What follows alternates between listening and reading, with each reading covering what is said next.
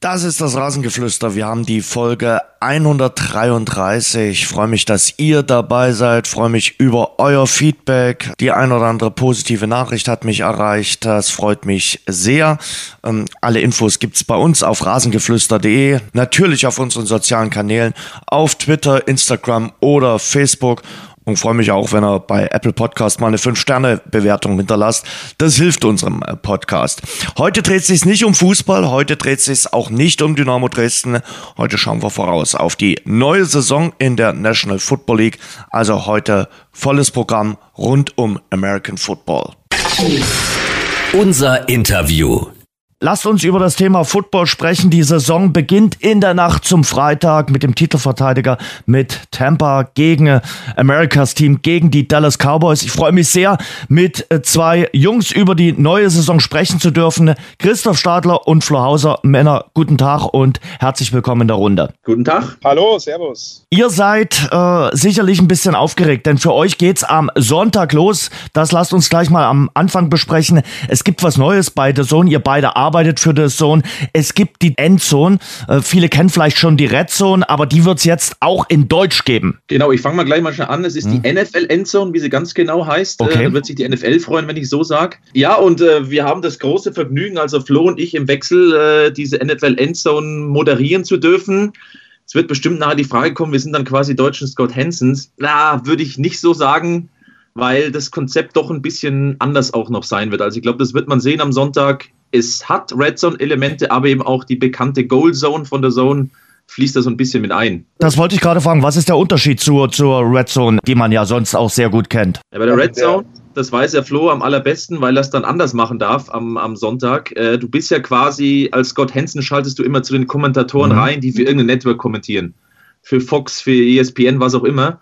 Wir haben es tatsächlich so, dass fast jedes Spiel, fast jedes Spiel mit einer Ausnahme einen eigenen Kommentator hat, der sich nur um das Spiel kommentiert und dann on air ist, wenn er in der Konferenz on air ist. Also damit äh, ist die Interaktion natürlich nochmal eine ganz andere. Absolut. Wir können halt dann hin und her spielen und sagen, was ist gerade passiert. Wir können mit dem Kommentator sprechen und sagen, pass mal auf, was war denn gerade los in Cincinnati?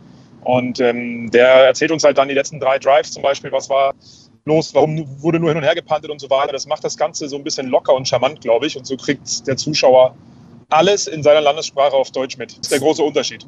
Und das ist sicherlich auch ein Ding, wo ihr sagt, ja, okay, ihr wollt den Football, der ja in Deutschland immer beliebter wird. Wir werden bald ein äh, NFL-Spiel in Deutschland äh, bekommen, ähm, um es den Menschen noch näher zu bringen, um noch mehr für diesen wunderbaren Sport zu begeistern. Ja, wir hatten ja schon Tests natürlich auch in dem Format und ich muss zugeben, da war ich eben auf dieser Moderationsposition es ist schon geil zuzuschauen, weil es eben schon ein bisschen anders noch ist als die Red Zone. Zum einen natürlich auf Deutsch, gerade für die, die vielleicht dem Englischen über sieben Stunden nicht unbedingt immer lauschen wollen, ist es, glaube ich, wunderbar. Und es hat halt einen anderen Drive, dass nicht eben immer der Moderator reingrätschen muss, um nach wo auch immer hinzuschalten. Es sind dynamischere Wechsel, weil man eben miteinander spielen kann, wie es Flo gesagt hat. Und wenn der Moderator gar nicht so oft vorkommt, ist eigentlich ein gutes Zeichen, dass richtig viel Action ist. Mhm. Also ich hoffe, dass ich am Sonntag gar nicht so viel erzählen muss. Das heißt, dass es richtig geile Spiele sind. Das hoffen wir auch, Christoph. macht einfach unglaublich, unglaublich viel Spaß, weil du da einfach hin und her schießen kannst. Äh, und ich glaube, der Football oder die Football-Community in Deutschland generell hat sowas auch einfach verdient. Und da muss man auch äh, Dank an die NFL aussprechen, die uns das machen lassen ähm, weil es einfach, einfach Bock macht. Du kriegst halt einfach alles mit und da sitzen Kommentatoren und wir als Moderatoren, die einfach diesen, diesen, diese Sportart lieben. Äh, und ja, es ist einfach sensationell, dann da hin und her zu schalten und äh, macht Spaß zuzugucken, auch wenn es ein bisschen stressig ist, aber es macht definitiv Spaß. Da gehen die sieben Stunden schnell rum.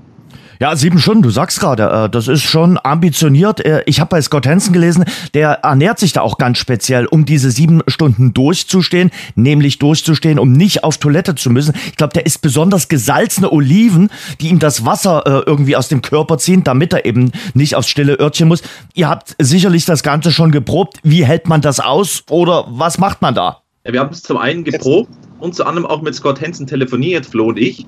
Das ist auch auf, auf der Zone zu sehen, wie wir mit ihm telefoniert hat, uns ein paar Tipps von ihm abgeholt haben. Und äh, das mit Oliven tatsächlich hat er uns nicht erzählt, der Schlawiner, aber er trinkt halt so gut wie nichts. Er trinkt vorher was und dann erst eben alles wieder danach. Und wir haben es eben getestet und ich muss zugeben, dass ich einmal probiert habe, aufs Klo zu gehen, es hat funktioniert. Und wie lange dauert das? Da stoppt man dann auch kurz die Zeit, wie lange man äh, aufs stille Örtchen muss? Da muss ja alles passen. Da muss ja wirklich jeder Handgriff passen. ich sag's mal so, es ist wichtiger als wie bei der NFL, es ist der wichtigste Spielzug. Ähm, tatsächlich habe ich es gemacht, als die Spiele, das war beim späten Slot, wo nicht so viele waren und alle am Laufen waren, sonst wäre es nicht gegangen. Ich kann ja aus dem Nähkästchen plaudern, ähm, nicht, nicht wegen Christoph und seiner Play-Action-Geschichten auf der Toilette, äh, sondern ich habe gestern witzigerweise, weil ich das mit den Oliven höre ich auch zum ersten Mal, ich war gestern beim Griechen und habe gesalzene Oliven gegessen. Aber habe jetzt heute noch nichts gemerkt. Also muss ich, werde ich im Laufe des Tages noch beobachten, ob sich das auf irgendwelche äh, Toilettengewohnheiten nochmal ja, ausschlägt. Aber ansonsten, glaube ich, sind wir da ganz gut aufgestellt. Und ich habe es ja schon gesagt, die sieben Stunden, wenn wir da nicht, wenn wir eh zu tun haben, trinkt man, glaube ich, auch ein bisschen weniger. Mhm. Und ähm, man verfolgt einfach jedes Spiel und da geht die Zeit viel schneller rum, als man denkt, wenn man da wirklich dran arbeitet und da einfach Bock drauf hat. Also, oder das halt verfolgt. Wie sieht es denn mit den persönlichen Vorlieben aus? Äh, welches von den 32 NFL-Teams ist denn eures? Flo, hau raus. Äh, jetzt kommt ein typischer Satz, den, für den werde ich in meinem Freundeskreis immer, naja, ich lasse es mal einfach so stehen. Ich bringe den Satz nicht zu Ende. Äh, ich habe kein ähm, richtiges NFL-Team, wo ich sage, das ist mein Team. Liegt vielleicht auch daran, dass ich in den Staaten noch nicht bei einem NFL-Spiel äh, vor Ort war. Bei mir ist es eher so, dass ich ähm, den Football an sich einfach ziemlich feier und einzelne Spieler immer ganz gut finde. Bei mir hat das irgendwann mal angefangen, äh, so in eine Richtung Fan zu gehen bei Russell Wilson vor sieben, acht Jahren, als sie da äh, richtig gut waren und der mir total getaugt hat. Ähm, ich, ich, mag aber auch äh, Defensive Player, wie zum Beispiel von den Cleveland Browns, Denzel Ward, das wissen einige, den, den, den finde ich richtig, richtig gut. Also bei mir sind es eigentlich so eher einzelne Spieler und dann finde ich die Franchise auch ganz interessant. Die Browns finde ich interessant in den letzten drei Jahren einfach, nicht Bandwagon-mäßig, sondern weil sie halt einfach viel versucht haben. Auch bei den Dolphins jetzt eine neue Zusammenstellung in den letzten Jahren.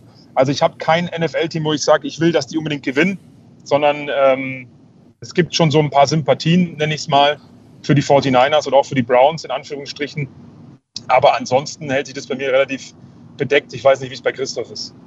Das war jetzt die perfekte Scott Hansen-Antwort, der auch sagt, dass er kein Lieblingsteam hat. Äh, ich habe ja vorhin gesagt, wir sind nicht Scott Hansen, deswegen habe ich schon ein Lieblingsteam. Ähm, ich war drüben in den Staaten, in, in Seattle zum Beispiel, in Santa Clara bei den 49ers. Mein Lieblingsteam sind aber die Packers.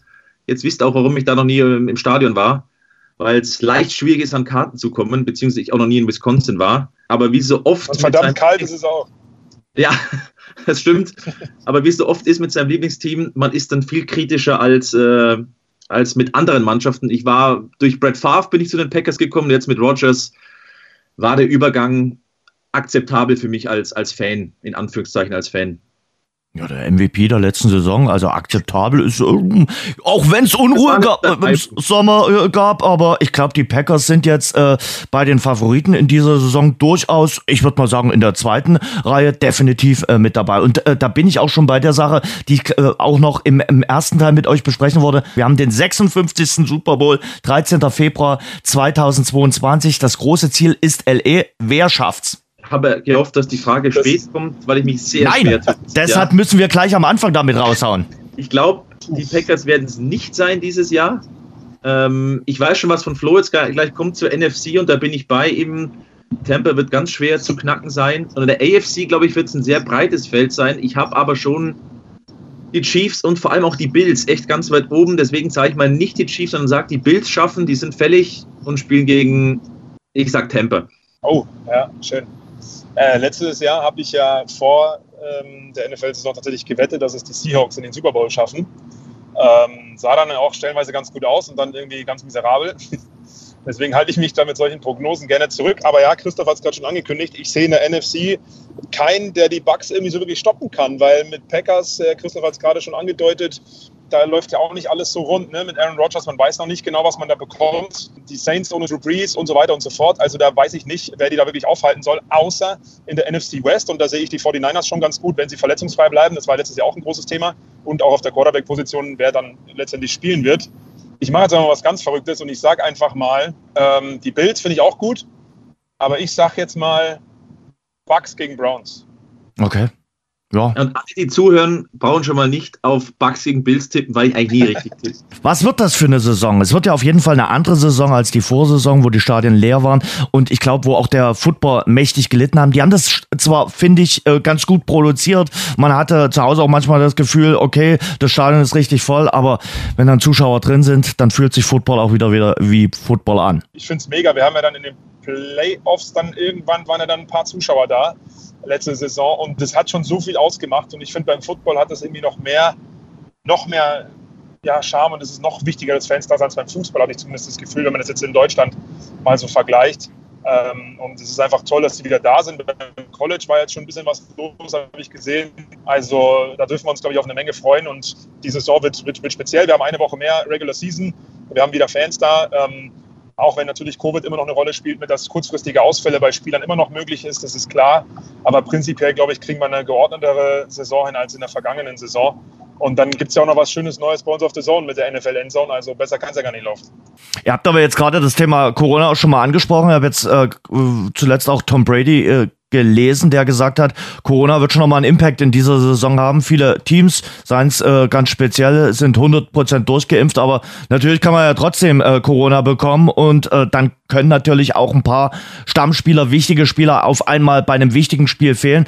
Also das Thema ist äh, nicht aus der Welt, auch nicht in der NFL. Das wird uns definitiv noch begleiten. Jetzt mit Wentz diese Corona-Geschichte bei Minnesota, wo es ja hieß, dass so wenig äh, sich äh, geimpft haben. Also da sehe ich tatsächlich auch, oder habe ich zumindest noch Bauchschmerzen, sage ich ganz ehrlich, weil es wird definitiv passieren und es kann natürlich sportlich alles so ein bisschen auf den Kopf stellen. Aber es muss dann jeder selber entscheiden, aber so Minnesota mit so wenig Geimpften, zumindest wenn es wirklich so stimmt, es ist schon risky.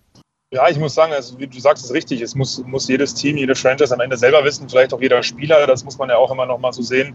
Da sind wir, glaube ich, auch zu wenig informiert äh, hier in Deutschland, dann, wie es in den USA dann tatsächlich abläuft, bei dieser Geschichte zumindest. Ich glaube aber, dass es trotzdem natürlich einen Impact haben wird. Da gebe ich Tom Brady recht. Wir haben äh, Tom Brady ja jetzt schon angesprochen. Jetzt hat er sieben Ringe. Äh, der größter äh, aller Zeiten. Das ist, steht außer Frage. Er macht den Menschen ja schon Angst, dass er sagt, hm, ich weiß noch nicht so wirklich, wann ich aufhöre. Äh, in seinem Alter will der noch beide Hände voll machen, also will er jetzt noch zehn Ringe bekommen und er ist ja auch in dieser Saison nicht aussichtslos. Wir haben Tampa jetzt schon erwähnt, äh, die gehen durchaus als äh, Favorit in diese Saison. Ja, du hast schon gesagt, ich war auch erstaunt, als er gesagt hat, was, vier, fünf Jahre kann er sich noch zutrauen oder irgendwie so eine Zahl hat er ja hat er ja genannt. Und tatsächlich, wenn ich es ihm zutraue, dann, dann diesem Verrückten, weil er ist ja fit und äh, bei den Bucks, es hat sich de facto ja nichts verändert. Die Mannschaft ist mehr oder weniger gleich geblieben, hat sich eher nochmal verbessert. Ja, äh, letzte Saison stand so drüber, diesen Heim-Super Bowl zu haben, aber pff, oh, Brady in der NFC, das ist äh, die Mannschaft und der Spieler, der gejagt wird, mal ganz martialisch formuliert. Ähm, die Packers, ich glaube schon, dass Rogers und Co. sich zusammenschließen, das passt schon. Die Saints sind schlechter, die Seahawks muss man abwarten. Also die Bucks sind, glaube ich, da wirklich der Favorit in der NFC und vielleicht dann auch wieder auf den Titel. Es ist irre, dass man es wieder sagen muss nach einem Vereinswechsel im letzten Jahr, aber der Typ ist einfach irre. Äh, und äh, wenn wir schon äh, über Tom Brady reden, dann will ich auch über die reden, die dann irgendwann mal versuchen, äh, in die Fußstapfen äh, des großen Tom Brady zu reden. Äh, es gab ja im äh, Draft im äh, April wirklich ein Battle der Super Quarterbacks, muss man ja äh, wirklich sagen. Viele reden natürlich vom Nummer 1 äh, Pick, Trevor Lawrence, äh, aber äh, zum Beispiel beim ehemaligen Team äh, von Tom Brady, den äh, Patriots, äh, wird jetzt quasi auch ein Nachfolger äh, ganz groß gehandelt. Welchem äh, Rookie-Quarterback traut ihr denn in seiner ersten NFL-Saison am meisten zu? Ich glaube, Quarterback, ja, Trevor Lawrence ist ein Thema, du hast es gesagt, ähm, weil er auch Nummer 1 Pick ist. Ne? Da erwartet man ja immer viel. Ich glaube aber tatsächlich, was ich in der Preseason so gesehen habe, Patriots, Mac Jones. Also ich glaube, dass der echt solide auftreten kann. Er hat immer gut Zeit gehabt in der Pocket. Die O-Line scheint gut zu sein. Ich glaube, dass wir den ähm, am besten erleben. Ich bin. Muss ich jetzt persönlich dazu sagen, ich bin kein großer Fan von Preseason-Spielen, also nicht nur der NFL, allgemein im US-Sport, weil die so mir gar nichts geben. Aber stimmt schon, äh, die Patriots schauen richtig gut aus. Ich meine, Belichick spielt gerne mit Tight Ends, dann da mit Smith, mit Henry jetzt echt nochmal Qualität dazu bekommen. Ähm, ich glaube, bei Trevor Lawrence, auch wenn die Preseason jetzt nicht alles überragend war, aber es ist halt Preseason. Der wird schon auch performen. Jacksonville, ja, schauen wir mal. Ähm, es ist schwierig zu sagen tatsächlich, wer da von denen ähm, am weitesten ist, aber stimmt schon. Ähm, wahrscheinlich ist Mac Jones in der Mannschaft, die wahrscheinlich am besten funktioniert schon von Beginn weg.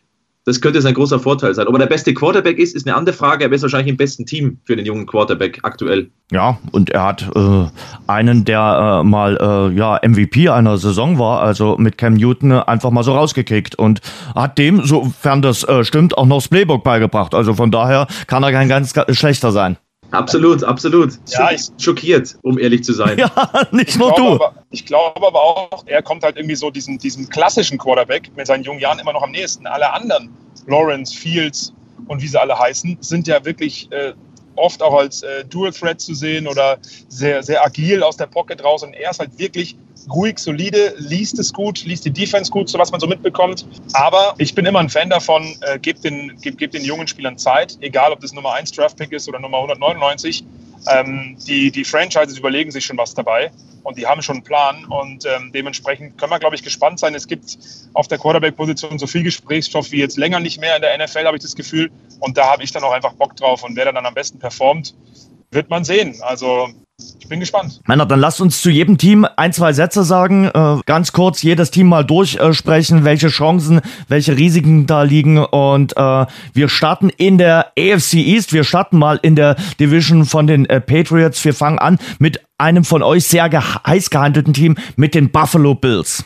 Ich kann gerne bei denen mal anfangen, weil ich tatsächlich glaube, dass die in diesem Fenster sind, um Meister zu werden tatsächlich. Also schauen wir mal, wie Allen reagiert auf diese super Saison. Ich glaube aber ehrlich gesagt, dass er jetzt angekommen ist und kapiert hat, wie das alles funktioniert. Die Mannschaft ist, ist einfach gut, ähm, gerade auch offensiv, da sind sie einfach richtig gut aufgestellt. Deswegen, also das ist für mich schon wirklich eine ganz heiße Mannschaft, ähm, um den ganz großen Wurf dieses Jahr zu schaffen, weil man natürlich auch sagen muss, diese Fenster mit diesen jungen Quarterbacks auch sind ja auch begrenzt wäre nicht so verkehrt, auch jetzt erfolgreich zu sein. Ob das dann immer gleich der Super Bowl ist, aber du musst jetzt mal Holmes und Co. herausfordern in der AFC. Mhm. Machen wir weiter. Das ist ja eine starke Division äh, mit den New York Jets. Die waren letzte Saison richtig schlecht, äh, haben eigentlich alles nochmal um 180 Grad gedreht. Neuen Trainer, neuen Quarterback. Wie seht ihr New York? Du hast es gerade gesagt, neuer Quarterback, auch ähm, neue Offense, also da ist ein bisschen was dazugekommen. Finde ich aber, muss ich ganz ehrlich sagen, unfassbar schwer, die Jets in dieser Division einzuschätzen. Ähm, genau aus dem Grund. Also wir haben es gerade schon bei Mac Jones, bei den Patriots gesagt, da kommen wir ja gleich dazu. In, ähnlich, ähnliches Bild, Preseason war okay, ähm, einige Waffen, sage ich mal, auch mit dazu bekommen. Defense, muss ich sagen, abzuwarten. Also Jets, muss ich sagen, letztes Jahr halt einfach auch nicht, nicht so gut.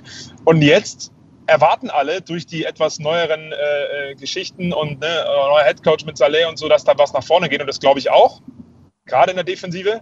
Aber muss man halt einfach echt abwarten. Es ist für mich ganz, ganz schwer zu greifen, sage ich ganz ehrlich. Was machen wir mit Miami? Äh, Miami mit, auch noch mit einem recht jungen äh, Quarterback, aber natürlich durchaus äh, ambitioniert. Man hat ja mal äh, überlegt, ob man noch mal eine Trade macht mit Houston in Sachen äh, Quarterback. Sieht jetzt aktuell nicht so aus. Wie seht ihr äh, das Team aus Florida? Ich glaube, du hast da die Hauptpersonal schon angesprochen, Tour. Das ist einfach, ist er ein Quarterback, mit dem du in eine ganze Saison reingehen kannst. Ich meine, es war letztes Jahr mit äh, Fitzmagic, äh, Fitzpatrick, der dann wieder reinkam und eigentlich besser gewirkt hat. Ich verstehe dann, dass du dem Jungen die Chance gibst, aber ah, ich tue mir bei Tour so schwer. Zum einen, weil er Linkshänder ist, das schaut immer so ein bisschen irritierend aus, wenn man halt sonst nur Rechtshänder sieht.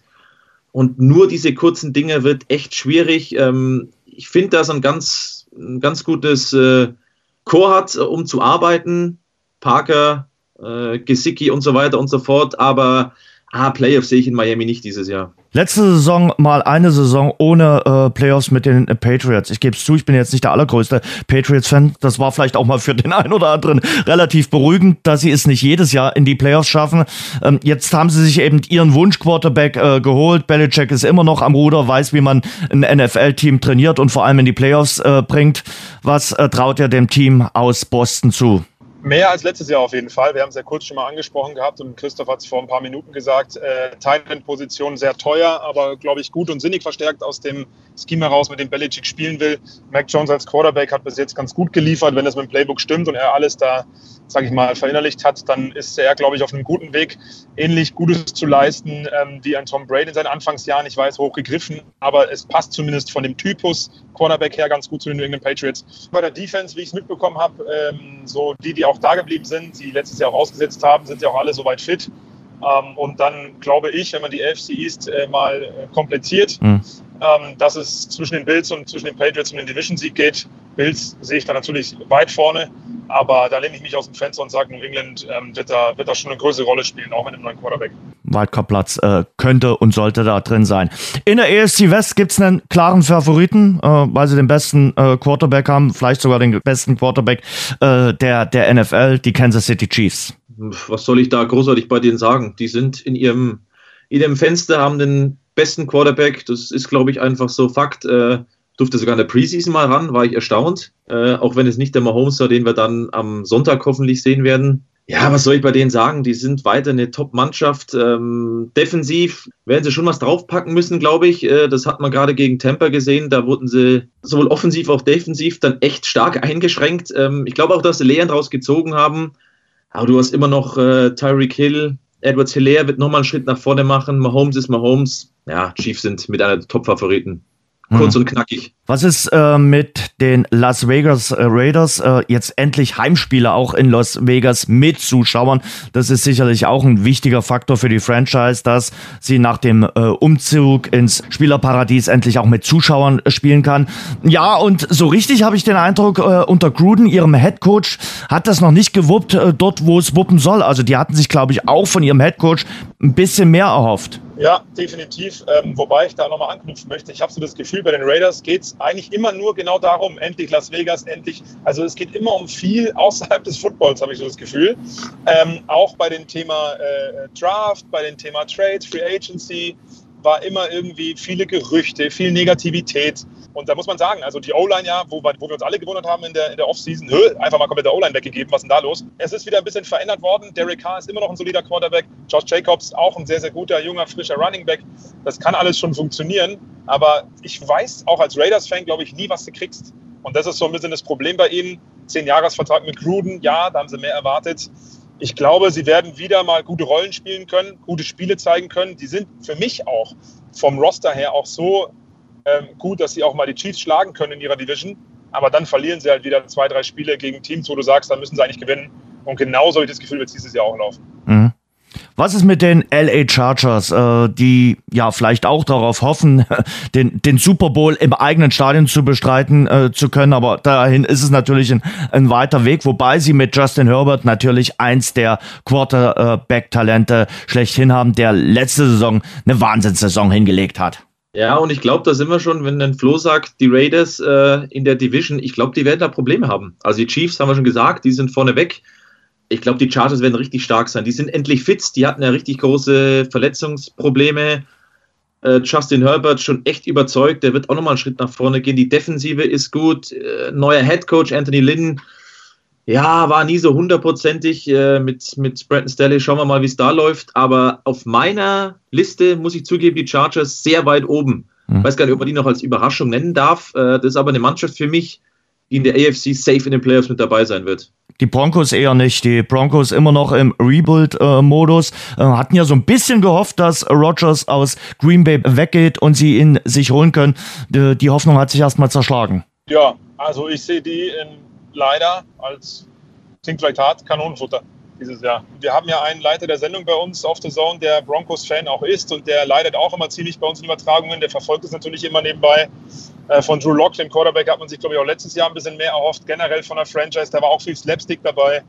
Ähm, wenn ich was Positives sagen würde, dann finde ich die Secondary gar nicht so schlecht. Auch in der Offseason da ein bisschen was gemacht, aber ansonsten ähm, spielen die überhaupt keine Rolle dieses Jahr in der NFL. Dann gehen wir in den Norden der AFC und fangen an mit einem sehr hochgeschätzten Team von euch, den äh, Cleveland Browns. Aber bleibt nicht Cleveland Cleveland, also dass er den Cleveland Browns jetzt so viel zutraut. Äh, klar, die sind super besetzt, personell super besetzt, aber irgendwann gibt es ja dann in den Playoffs meistens ein Spiel, wo sie es in Anführungszeichen verkacken. es ist nett formuliert, wobei ich schon sagen muss, die letzte Saison, äh, ich glaube, damit kann man schon, wie das alles lief, sehr, sehr zufrieden sein. Jetzt kommt OBJ zurück, muss man auch sagen. Das hat bisher noch überhaupt nicht geklickt, aber grundsätzlich von der individuellen Qualität her müsste das eigentlich endlich mal besser laufen. Du hast Jarvis Landry, einen People Jones, also eigentlich bist du ganz gut besetzt auf Wide Receiver. Äh, Mayfield, ich bin nicht der allergrößte Mayfield-Fan, aber zum Ende der Saison hat er mir eigentlich ganz gut gefallen. Deswegen, äh, ich glaube definitiv, dass die Browns wieder um die Playoffs mitspielen. Defensiv sollten sie gut genug sein, meines Erachtens. Das, das sollte hinhauen. Äh, vor allem, weil du halt einen äh, Miles Garrett hast, der halt einfach richtig stark ist. David Clowney noch dazu bekommen. Also, das ist schon nicht verkehrt. Ähm, und äh, jetzt weiß ich nicht, welches Team als nächstes kommt, aber falls es die Steelers sind, sage ich jetzt schon mal, die Steelers werden Probleme haben, in die Playoffs zu kommen. Laut meiner Prognose. Mhm. Dann machen wir mit den Steelers weiter, mit den Pittsburgh Steelers unter Mike Tomlin noch nie eine Losing äh, Season gehabt, äh, aber viele sehen ein bisschen schwarz äh, bei den äh, Steelers. Auch mein Steelers Herz äh, weint ein bisschen, wenn ich auf die kommende Saison äh, schaue. Oh. ja, Big Ben's beste Tage sch scheinen vorbei zu sein. Sie haben zwar sich einen guten Running Back geholt, aber mh, hm, auch ich sehe eher schwarz, wenn es in Sachen Playoffs geht. Aber bei meinem Team bin ich eh eher skeptisch skeptisch und äh, eher, äh, ja, dann auch äh, ganz besonders kritisch. Ähm, ich sehe die Steelers auch in der nächsten Saison äh, nicht unbedingt in den Playoffs, weil sie gerade im äh, zweiten Teil der vergangenen Saison dann so eingebrochen sind, also dass ich mir nicht vorstellen kann, ähm, dass sie jetzt eine wunderbare Saison spielen und es kommt noch hinzu, dass sie, ich glaube, den schwersten Spielplan aller Teams haben. Ja, da kann ich gar nicht großartig was dazu zu, hinzufügen, außer dass ich noch mal eine Klammer setzen möchte. Die Browns gewinnen für mich die Division. Vier Worte, Miles Garrett und Denzel Ward. Zwei meiner Lieblingsspieler, überragend. Und bei den Steelers habe ich nicht mehr viel hinzuzufügen. Du hast es gerade richtig gesagt. Das Einzige, wo ich mich immer schwer tue, ist mit dieser Geschichte äh, schwerer Spielplan. Ja, leichter Spielplan vielleicht. Das ist jetzt vielleicht eine Phrase, die ich hier reinschmeiße, aber die Spiele müssen auch erstmal gespielt werden. Und ähm, deswegen sehe ich das vielleicht nicht so. Aber ich habe nicht mehr großartig was dazuzufügen, außer Najah Harris bin ich sehr gespannt. Guter Mann. Äh, Habe ich auch auf meiner Fantasy-Liste, den ich vielleicht nehmen werde. Aber prinzipiell bin ich sehr, sehr bei dir und äh, sie werden es schwer haben, diese, diese Saison. Vor allen Dingen, wenn man es anschaut, letztes Jahr sehr, sehr gut unterwegs gewesen. Ich glaube, 10 oder 11-0 zwischendurch und dann eingebrochen. Ich glaube, sie kriegen den Turnaround nicht, dass man sagt, wir haben hier irgendwie ein Fenster, um großartig weit in die Playoffs zu kommen. Das glaube ich nicht. Hm es spricht ja jetzt auch schon vieles dafür, dass man guckt, äh, wer kommt äh, dann nach Big Ben in Pittsburgh. Und ich glaube, darauf ist auch schon das ein oder andere ausgerichtet. Schauen wir auf den äh, Division-Rivalen, auf den äh, Dauerrivalen, auf die Baltimore Ravens. Ähm, die sind besser äh, besetzt mit Blick auf die äh, kommende Saison. Den trauen manche auch wieder den Super Bowl zu. Ja, also Super Bowl wären sie auf meiner Liste ganz weit oben gewesen, wenn sich J.K. Dobbins nicht verletzt hätte, sage ich ganz mhm. ehrlich. Auf den habe ich mich mächtig gefreut. Mhm. Das ist richtig bitter, weil ich meine, solange Lamar Jackson Quarterback bei denen ist, werden sie viel laufen. Ich glaube, mit Dobbins, das hätte eine spannende Mischung werden können. Und Sammy Watkins noch gekommen. Bei den Receivern bin ich nochmal gespannt. Jackson ist halt einfach ein Runner und nicht so der Passer. Aber Baltimore hat eine, eine gute Defensive. Jackson wird nochmal besser sein als letztes Jahr, bin ich mir sicher. Ob es die MVP-Saison ist wie vor zwei Jahren, aber der wird besser sein. Ich glaube auch, dass Baltimore selbst ohne einen verletzten J.K. Dobbins dann, ja, die werden die AFC North gewinnen vor den Browns und dann ist es, glaube ich, eine Mannschaft, die man in den Playoffs nicht spielen will. Und was ist mit Cincinnati, mit den Bengals? Ich hau jetzt mal eine These raus und sage, dass Cincinnati in dieser Division vor den Ravens und vor den Steelers landet. Ähm, alles steht und fällt mit Joe Burrow. Ähm, man darf nicht vergessen, die haben den jetzt mit Samthandschuhen angefasst nach seiner Verletzung, was glaube ich auch ganz richtig war. Hat jetzt auch in dem einen Preseason-Spiel, glaube ich, nur vier Snaps oder so ähm, äh, gespielt. Das durfte ich auch kommentieren auf der Zone vergangene Woche. Dazu, die O-Line war immer ein Problem. Da wurden sie ja stark kritisiert, dass sie da nicht wirklich was gemacht haben. Auch im Draft relativ spät gepickt. In der Free Agency auch wenig. Ähm, ich glaube aber, dass sie, dass, sie eine, dass sie es ganz gut machen werden. Man darf auch nicht vergessen, Joe Burrow vor seiner Verletzung glaube ich, die meisten Completions mit Abstand gehabt aller Quarterbacks. Und das war vergangene Saison. Jetzt haben sie auch noch mal ein bisschen sich verbessert auf den Skill-Player-Positionen. Äh, Joe Mixon hat richtig Bock. Ähm, der war auch verletzt letztes Jahr, das darf man auch nicht vergessen. Ich glaube, dass die eine positive Bilanz hinbekommen dieses Jahr. So, jetzt gehen wir in den Süden der EFC und fangen an mit Houston. Mein Gott, war Houston mal richtig gut drauf, aber äh, dort wird ja jetzt äh, mehr über äh, Quarterbacks, über Gerichtsverfahren und was weiß ich nicht alles gesprochen, als über ja, NFL-Spieler. Ich mache mal wie wie es Armin Laschet so gerne macht. Ein Wort, no chance. die Texans. Also, boah, das ist, also da ist mal diese Watson-Geschichte schlimme Geschichte. Bin gespannt, was daraus kommt. Kann gut sein, dass wir Watson vielleicht nie wieder in der NFL sehen, wenn sich das alles bewahrheitet. Und man muss ja sagen, wenn über 20 äh, ja.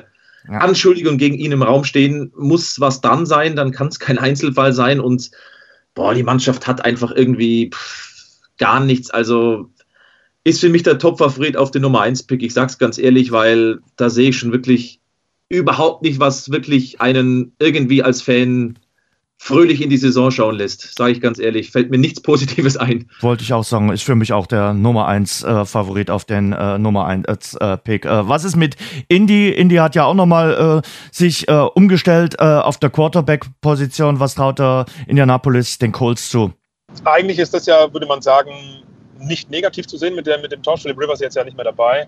Ähm, ich glaube aber genau das könnte auch ein Problem werden, weil ich ähnlich wie bei den Jets, das habe ich ganz am Anfang gesagt, nicht greifen kann, wie das Scheme unter, also mit ihm dann jetzt funktionieren kann, wie das, wie, wie das läuft. Dann haben sie jetzt ja auch noch Nebenkriegsschauplätze gehabt, Stichwort Corona. Wer dann überhaupt startet, muss man, glaube ich, auch aktuell noch sehen. Ich meine, es sind ja nicht mehr viele Tage bis, zur, bis zum ersten Spieltag. Ich glaube, dass sie in dieser Division, boah, ich bin echt so mit diesen Predictions, hab dann den Falschen angerufen. Ich freue mich einfach echt auf die Football-Saison, aber bei den Colts für mich ganz schwer. Das wird eine ganz, also zumindest mal ein schlechter Start. Da lege ich mich mal fest. Ich glaube, es wird ein schlechter Start. Und wenn sie dann ein bisschen reinkommen, könnte ich mir vorstellen, dass da, dass da noch was geht. Äh, wie immer in dieser Division im Duell gegen die Titans, weil alles andere spielt da ja wenig eine Rolle. Wollte ich gerade fragen, äh, Christoph, du machst die Titans und ich glaube, die Titans sind schon äh, der Mitfavorit auf jeden Fall auf den Division-Sieg. Absolut sind da der Favorit in der nicht ganz so stark besetzten mhm. Division, muss man ehrlicherweise sagen. Und da ist also ich freue mich, die tatsächlich zu sehen. Die haben mir die letzten Jahre schon Spaß gemacht. Ähm, ich glaube, da ist die Marschroute dieselbe. Die Elite-Offense, äh, auf die wird weiter gebaut, um dann irgendwie die schwache Defensive auszubessern. Tannehill, ich finde ihn immer ein bisschen underrated, wenn ich ehrlich bin. Ich finde, der macht es eigentlich echt gut und passt auch gut dazu. Henry ist Henry, brauchen wir glaube ich nicht viel sagen. Der könnte es schaffen, dass er zum dritten Mal in Folge der Rush-Leader ist in der NFL, traue ich ihm ohne Probleme zu. Und sie haben halt jetzt tatsächlich mal einen echten Defensive Coordinator. Das hat ja Mike Rabel bislang immer gemacht, der Head Coach. Das könnte sie vielleicht voranbringen mit Shane Brown, aber die Defensive wird sie in den Playoffs noch zerstören. Das ist das Problem. Ansonsten freue ich mich, die tatsächlich gerade auch in der Endzone zu sehen, weil ich, es ist eine Mannschaft, die Spaß macht. Mhm. Mir zumindest. Und bei Jacksonville geht es eigentlich darum, äh, den Rebuild-Prozess weiter fortzusetzen. Wenn du äh, in der Vorsaison das schlechteste Team warst, kannst du jetzt nicht gleich davon äh, ausgehen, dass du es mit Pauken und Trompeten in die Playoffs schaffst. Das wäre, glaube ich, auch zu viel. Also das ist das zu viel des Guten. Nummer eins Pick hin oder her. Äh, der, der Running Back hat sich natürlich wieder verletzt. Rebuild und wenn man, glaube ich, mit fünf Siegen, sage ich jetzt mal, das ist noch tief gestapelt, weil man zu viel auch nicht erwarten will als Jacksonville-Fan, denke ich mal ist man, glaube ich, ganz gut bedient und dann schaut man, wie es nächstes Jahr weitergeht. Dann gehen wir in die NFC, fangen an mit der NFC East. War ja, war die NFC East in der letzten Saison so schlecht. Die war ja über Jahre lang die beste äh, Division äh, der NFC und in der letzten Saison äh, ja, war es ein Hauen und Stechen äh, der, der, der schlechten Teams, wer sich den Division-Sieg holt. Am Ende war es dann äh, Washington, die das äh, geholt haben. Fangen wir mal mit Washington an. Es gibt den einen oder anderen, der den richtig viel zutraut, weil er sagt, er Fitzmagic auf seine alten Tage Tage, also Fitzpatrick, wird zur Fitzmagic nochmal in Washington. Traut ihr Washington auch so viel zu? Also ich sehe diese Division immer noch nicht wahnsinnig viel stärker, um es mal so einleitend zu formulieren. Deswegen, ich würde tatsächlich, glaube ich, Washington schon immer noch auf die einsetzen. Eben mit Fitzpatrick, das ist ein Absolut. Ganz, ganz souveräner äh, Quarterback. Du weißt, was du bekommst. Äh, der hat Höhen und Tiefen, aber es ist solide glaube, dass Gibson äh, spannend sein wird als Running Back. Ich fand McLaurin, den hatte ich auch in meinem, äh, in meinem Fantasy-Team, äh, bärenstarken ähm, Wide Receiver. Ähm, ich sage mal so, für die Division wird es reichen. Da lehne ich mich, glaube ich, nicht zu weit aus dem Fenster. Für mehr habe ich Bauchschmerzen, weil die NFC East wird wieder die NFC Least sein. Da, glaube ich, sehe ich wenig Verbesserung. Hm, aber es gibt doch äh, Leute, die sagen, wenn Dak Prescott äh, fit bleibt bei den Dallas Cowboys, dann ist denen doch auch eine Menge äh, zuzutrauen, wenn jetzt endlich mal wieder ihr Running Back auch funktioniert äh, und äh, wenn das alles wieder zusammenpasst mit den Puzzleteilen, dann ist doch Dallas von den, von den Personalien nicht so schlecht aufgestellt. Flo. Ja, absolut, gebe ich dir recht. es gab ja auch Hard Knocks. Ich weiß nicht, ob der ein oder andere es gesehen hat. Ähm, da kriegt man auch immer schon ein paar Einblicke, wo man da natürlich auch immer ne, mit zweierlei Sicht drauf blicken muss, weil das ähnlich wie in der Preseason-Spielen ist. Äh, ist ja nur Training Camp am Anfang der Saison. Aber ich gebe dir da auf jeden Fall recht, kann man, glaube ich, so unterstreichen. Der Prescott wird natürlich interessant werden, weil es natürlich, finde ich, schon mit ihm steht oder fällt. Ähm, Sieg sollte mal dieses Jahr wieder ein bisschen liefern. Und also ich glaube, mit denen ist schon zu rechnen. Aber vielleicht kannst du nochmal eine Podcast-Folge mit Günter Zapf, unserem Saison-Kommentator, nochmal aufnehmen. Der ist ja Dallas Anhänger. Und, und ich glaube, da kann er, da kann er ganz viel Tiefe geben und auch ganz viel Leid mit dir teilen. Ja, es ist eine Weile her, dass sie äh, mal so richtig äh, geliefert haben. Äh, Playoffs war in den letzten Jahren schon mit äh, das Höchste. Was ist mit den Eagles los, mit Philadelphia? Äh, vor ein paar Jahren äh, den, den Super Bowl gewonnen, aber danach ging es stetig bergab. Ja, also da bin ich gespannt, wie viele Quarterback-Wechsel es geben wird. Hurts, Flacco, Minshew, also Minshew noch dazugeholt.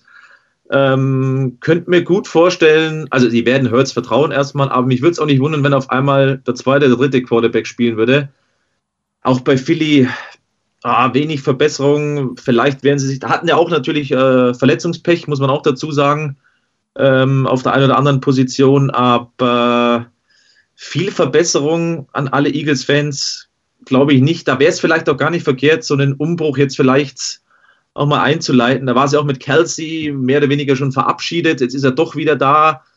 Ähm, weiß ich nicht. Ich werde aus dem Kader noch nicht so schlau, wenn ich ganz, ganz ehrlich bin. Auch die Receiver hauen mich jetzt nicht vom, vom Hocker. Also werden tendenziell auch eher wieder Vierter werden. Vielleicht auch wichtig, dass sie einfach mal jetzt den Umbruch starten. Mhm. Und was machen wir mit New York, mit den, mit den Giants? Mit den Giants, ja, was machen wir da? Das ist eine gute Frage. Nee, aber ich glaube schon, bei den Giants, vor allem in der Offensive, kann man da äh, mehr erwarten ähm, haben ja einiges dazu bekommen auf den Skillplayer-Positionen. Daniel Jones, ähm, ja, ist halt auch mal Hü mal hot gewesen, ne? auch vergangenes Jahr. Ich erinnere nur an den 80-Yard-Lauf und dann äh, ins Stolpern gekommen. Das war so ein bisschen sinnbildlich für die vergangene Saison. Ich glaube aber, dass sie in dieser Division auf jeden Fall vor den Eagles landen. Das hat ja der Christoph gerade gesagt, dass die da eigentlich jetzt eher weniger mit, mitsprechen werden, auch mit den ganzen Nebenkriegsschauplätzen so ein bisschen.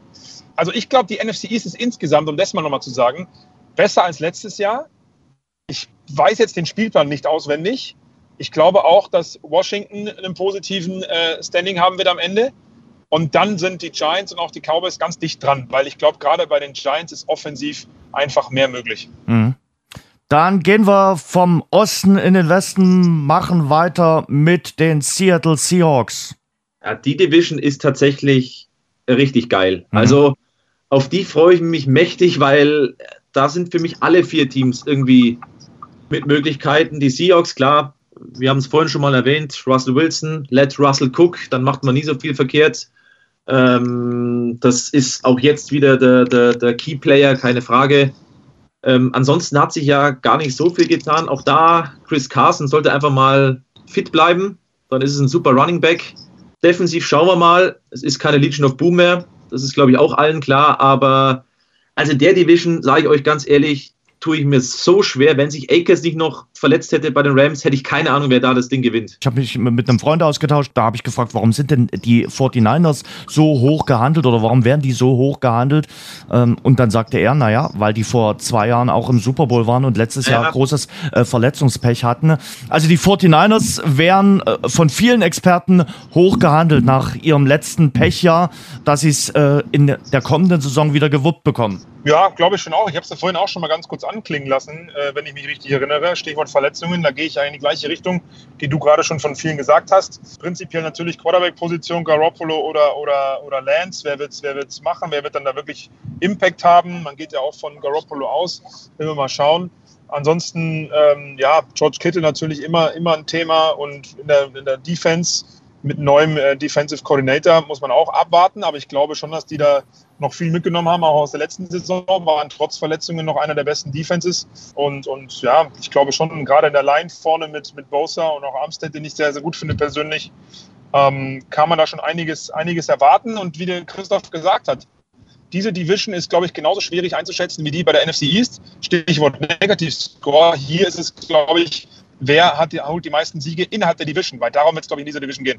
Machen wir mit Arizona weiter, die auch schon letztes Jahr äh, überzeugt haben. Äh, glaubt ihr, dass die an den positiven Trend der letzten Saison anknüpfen können? Ich glaube ja, die werden anknüpfen, ob jetzt dann der, der Record tatsächlich besser wird, weil da gebe ich Flo komplett recht, da werden es auf die Inner-Division-Duelle ankommen und weiß noch nicht, ob ich Arizona schon so weit vorne sehe. Also die haben ein super Gerüst mit Kyler Murray. Ähm, auch spannend, so einen JJ Watt dazu zu bekommen, ist halt die Frage, wie gut ist der tatsächlich noch? Wie gut ist dann die Defensive tatsächlich, wenn es so eng zugeht?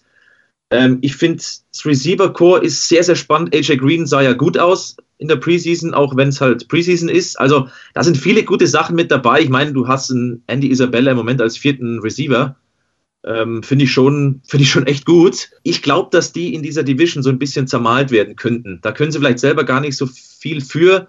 In der anderen Division wären sie wahrscheinlich eine mögliche Playoff-Mannschaft. So sind es auch, aber schwieriger. Ich bin sehr gespannt, was Stafford in äh, Los Angeles äh, reißen kann. Jetzt ist er raus äh, von Detroit und äh, die große Frage ist, kann Stafford äh, Los Angeles in die Playoffs äh, bringen oder läuft so, wie es in Detroit zuletzt gelaufen ist?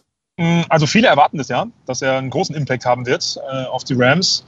Wir haben es ja gerade schon mehrmals jetzt auch gesagt. Ich glaube, der, das einzige Problem für ihn ist halt, dass er in dieser Division gelandet ist, sage ich jetzt mal in Anführungsstrichen. Prinzipiell glaube ich aber schon, dass er ähm, da, da, da viel, viel Einfluss haben wird, weil für mich ist er auch einer, der immer wieder, aber auch bei den Lions underrated war. Ich fand ihn immer sehr solide. Und ähm, ich glaube, auch wenn ich es richtig im Kopf habe, ist auch bei der O-Line eigentlich ziemlich vieles ähnlich geblieben, äh, mit, mit, mit Veteran Whitworth zum Beispiel auch, der immer noch da ist, ähm, wo er auch gut Unterstützung bekommen kann, worum es ja geht. Ne? Ähm, die Verbindung zwischen Quarterback und Wide Receiver ähm, bei den Rams, da sind ja auch fast alle da geblieben, äh, auch mit Higby und, und Cooper Cup und so, da hat er auch gute Waffen. Also ich glaube, mit denen kann man schon durchaus rechnen. In der Defensive bin ich da mal gespannt, wie sie da auftreten werden, weil das könnte so ein bisschen ein Knackpunkt werden in dieser wirklich starken Division. Mhm. Gehen wir in den Norden und machen weiter mit seinem Ex-Team, also Detroit.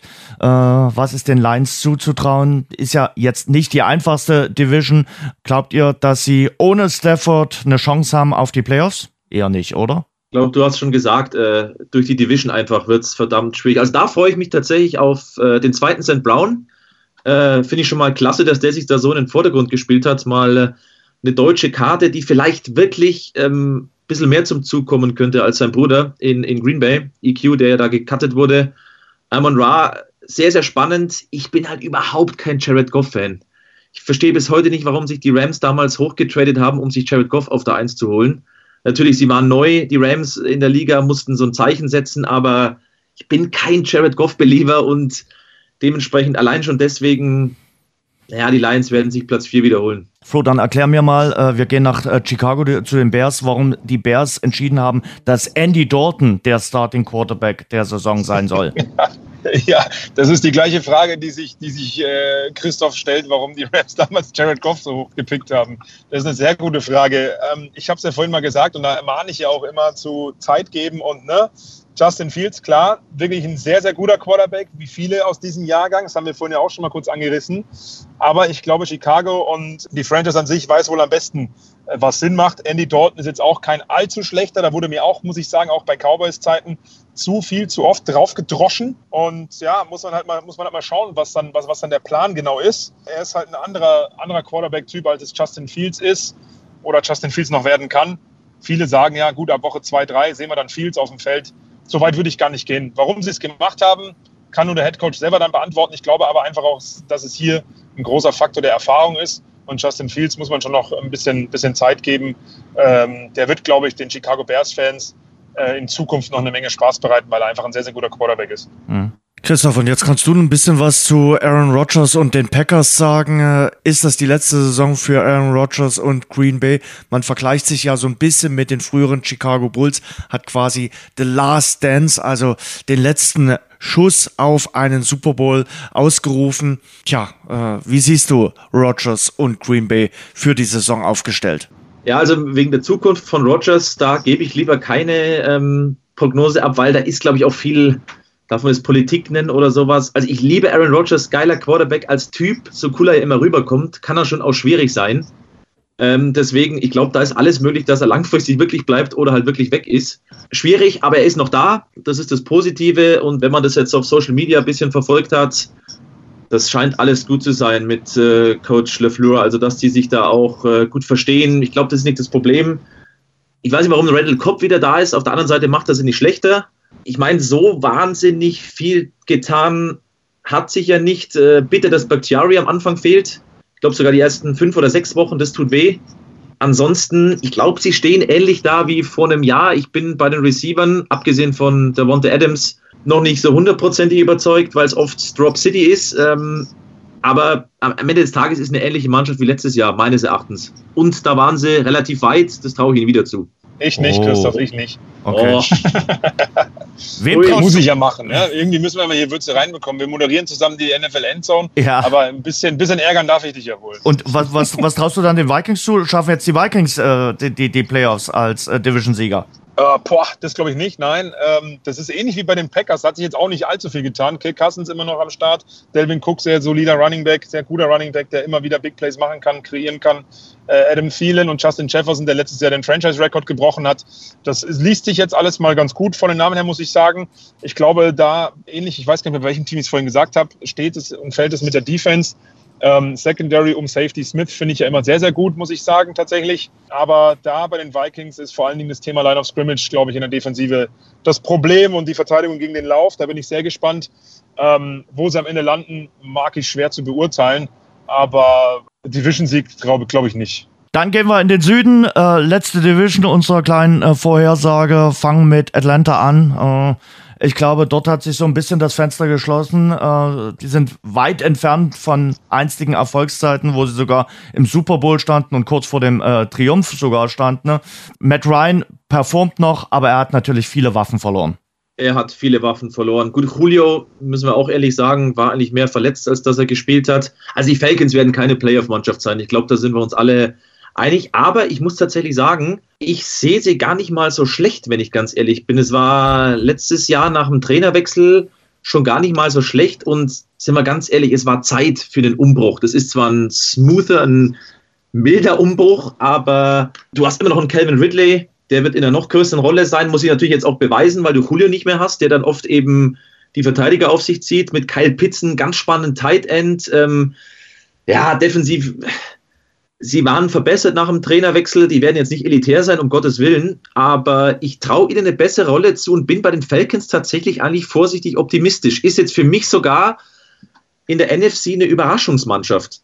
Aber nicht eine, die um die Playoffs mitspielt. Okay, was fangen, fangen wir mit Carolina an? Äh, die große Frage ist, kann St. Bernard, der von den Jets äh, nach äh, Carolina gegangen ist, dort jetzt sein volles Aroma entfalten? Einen bockstarken, vielleicht den besten äh, Running Back haben sie ja äh, in der NFL. Das sind schon ganz gute Zutaten. Ja, gute Zutaten, auch noch mit Moore und Anderson auf Wide Receiver Position, definitiv. Und was man bei ihm so bei den Chats immer mal wieder gesehen hat, ist, dass er dann durchaus einen starken Arm haben kann. Ob er das so besser abrufen kann, als es bei den Chats letztendlich dann zu Ende gegangen ist, weiß ich nicht, kann, kann ich schwer sagen. Ich glaube, der wurde mir auch immer ein bisschen zu unterschätzt und auch immer zu schnell draufgeprügelt. Ähm, Gerade bei uns in Deutschland immer dieses, dieses gegen die Chats, ne, das ging ja immer relativ schnell, sage ich mal. Nehme ich mich auch nicht raus, muss ich ganz ehrlich sagen. Spannend. Also wenn McCaffrey fit bleibt, ähm, dann, dann ist da wieder mehr möglich. Bei, das Interessante ist ja bei Carolina, dass da immer in den letzten zwei, drei Jahren zumindest, anders als bei, bei vielen anderen Teams, wo die Quarterback-Position die wichtigste ist, immer gefühlt ist, ob der Running Back Christian McCaffrey dabei sein kann. Und dann, dann sind sie gut oder dann sind sie schlecht. Und ich glaube, das wird dieses Jahr auch wieder so sein. Dann gehen wir zu den Saints. Äh, Saison 1 äh, nach Drew Brees, nach der Legende. Äh, natürlich wissen wir auch äh, um das äh, furchtbare Drama, was sich da in äh, New Orleans mit der Naturkatastrophe abgespielt hat. Da haben die Menschen natürlich gerade auch ein bisschen andere Probleme. die Community hält zusammen. Für die Saints wird es natürlich eine schwierige erste Saison nach Drew Brees. Ja, was sollen wir über die Saints sagen? Die waren für mich die letzten Jahre immer noch der Mitfavorit. Ich kenne die nicht ohne Drew Brees. Ich sag's ganz ehrlich. Du hast gesagt, mit dem Hurricane, jetzt spielen sie erst in, in Jacksonville, also auch nicht zu Hause, wo es eigentlich ja schon irgendwie gebraucht hätte, vielleicht mit den Fans zusammen so eine neue Ära einzuleiten. Ob es eine Ära ist von Winston, ist eine andere Frage, aber eine neue Ära ohne Breeze. Also ich glaube es ganz ehrlich, da wird einfach Alvin Kamara wird der Traum aller Fantasy-Spieler sein, weil der gefühlt 100% der Snaps haben wird. Ansonsten, es ist nicht mehr das New Orleans der, der letzten Jahre. Ich finde, Thomas ist ja noch nicht dabei zu Beginn. Äh, da sind sie tendenziell mau aufgestellt bei den Receivern. Wir müssen uns darauf einstellen, dass in der nächsten Zeit die Playoffs wahrscheinlich erstmal ohne die Saints stattfinden. Ich kenne es nicht so, aber schwierig, gerade auch in der Division. Und dann sind wir nochmal bei den Bucks. Äh, die Bucks als Titelverteidiger auch sehr heiß gehandelt. Die Titelverteidigung ist ein heißes Thema in Tampa. Ja, wir haben es ja ganz am Anfang noch, mal kurz, kurz gesagt, dass wir beide auch auf die Bucks im Super Bowl zumindest mal getippt haben. Zumindest Championship Game sollte, glaube ich, auf jeden Fall drin sein. Und dann, ja, meine 22 Starter aus dem Super Bowl, bei dem Super Bowl-Sieg geblieben, gab es noch nie. Das ist auch, auch krass. Da siehst du auch den Impact. Ähm, haben, haben auch alle gesagt, alle Experten, der Head Coach selbst haben gesagt, was für einen Impact Brady und auch äh, Gronk hatten für die Kabine. Das ist alles sehr, sehr wichtig. Und ich glaube, ähm, da, ist, da kommt kein Weg dran vorbei. Die gewinnen die Division klar. Und ja, Punkt. Ausrufezeichen. Zwei Ausrufezeichen. Sagen wir noch zum Schluss was zu den äh, deutschen Akteuren in der NFL. Der ein oder andere ist ja mit dabei. Absolut. Also, äh, ich glaube, den Kollegen St. Brown, Amon Ross St. Brown habe ich schon angesprochen. Ich glaube, der spielt in der Rotation eine Rolle bei den Lions. Ähm, Freue ich mich wirklich drauf, weil sein Bruder hat vielleicht auch nie so die Chance bekommen bei den mhm. Packers. Wenn, dann hat er dann auch viele Bälle einfach fallen lassen. Und wir wissen es dann bei Rogers, da ist er eine kleine Diva, dann verzichtet er darauf, wieder hinzuwerfen. Äh, ich glaube, bei Amon Ra, ich bin, bin gespannt. Ich glaube, der, der, der kann sich da festspielen. Ist vielleicht auch nicht schlecht, dass er in Detroit ist, wo keine großen Erwartungen sind. Das wollte ich gerade sagen, das kommt ihm, glaube ich, zugute. Bei EQ, der ist ja zumindest jetzt noch im Practice Squad, wenn ich es richtig gelesen habe, vorgestern noch. Äh, also kann er immer noch in den, in den, in den äh, Matchday-Roster nochmal mit, mit reinkommen oder vielleicht sogar woanders unterkommen. Da haben sich ja auch schon viele deutsche Experten gewünscht, der geht doch auch zu den Lions. Dann haben wir hier die Flügelzange sozusagen von zwei, von, von den beiden Brüdern, weiß ich nicht. EQ durfte ich ja letztes Jahr mal interviewen im Zuge des Super Bowls bei uns live auf the Zone und ähm, der hat halt wirklich, also Chancen, finde ich, hat er schon bekommen. Ähm, er hat es nur nicht genutzt. Also ja, das war oder nicht, nicht so gut genutzt. Es waren immer wieder mal gute Sachen dabei, aber ansonsten muss man gucken. Und ähm, Bader, der ja dann jetzt bei Washington ist, ist, glaube ich, verletzt, wenn ich es richtig gesehen habe. Ne? Mhm. Kam, glaube ich, vorgestern leider, oder so. Ja, leider. Mhm. Ja, ähm, schade, der hatte ja auch, glaube ich, einen ganz guten Impact im Training Camp. Ähm, ja, blöd. Jacob Johnson, glaube ich, müssen wir noch ganz kurz, oder? Stimmt, wieder bei so, ja, natürlich. Stimmt. Jacob Johnson, klar. Ich meine, Wichtigste. ist ein geiler Typ. Der Kollege Adrian Franke hat ihn ja interviewt im Sommer. Das gibt es auch auf der Plattform bei der Zone. Ein schönes äh, äh, Analyse-Ding von seinen, von seinen äh, von Spielzügen eben aus der Saison. Also der ist für mich geiler Typ und der ist drin bei den Patriots. Das ist echt riesig. Das verspricht eine tolle Saison äh, zu werden. Ihr seid am Sonntag das erste Mal dran äh, mit der NFL Endzone. Dafür viel, viel Glück. Äh, tolle Spiele. 18 äh, Spieltage gibt's die NFL Endzone, richtig? So ist es bis äh, Anfang äh, Januar volles Programm im äh, Ringen um die äh, Playoff-Plätze.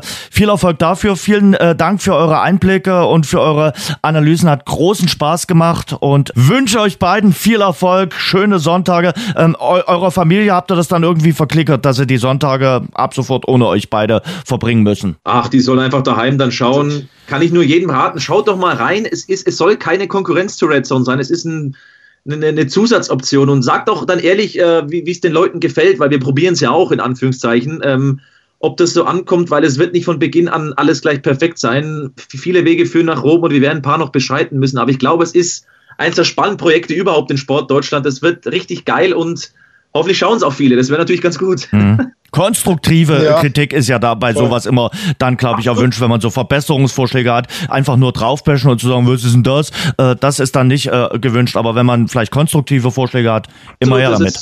Absolut gewünscht. Ähm, wie gesagt, die Motzereien macht das, äh, das könnt ihr auf Social Media machen, aber wenn es sinnvolle sind, ey, das hat uns nicht so gefallen, sind wir die Letzten, die sagen, ja, warum denn nicht? Weil wir lernen da ja auch. Wir haben nicht die 13. Red Zone-Saison, das ist die erste Endzone-Saison. Danke für eure Zeit. Ich sag danke, dass wir danke, dabei sind.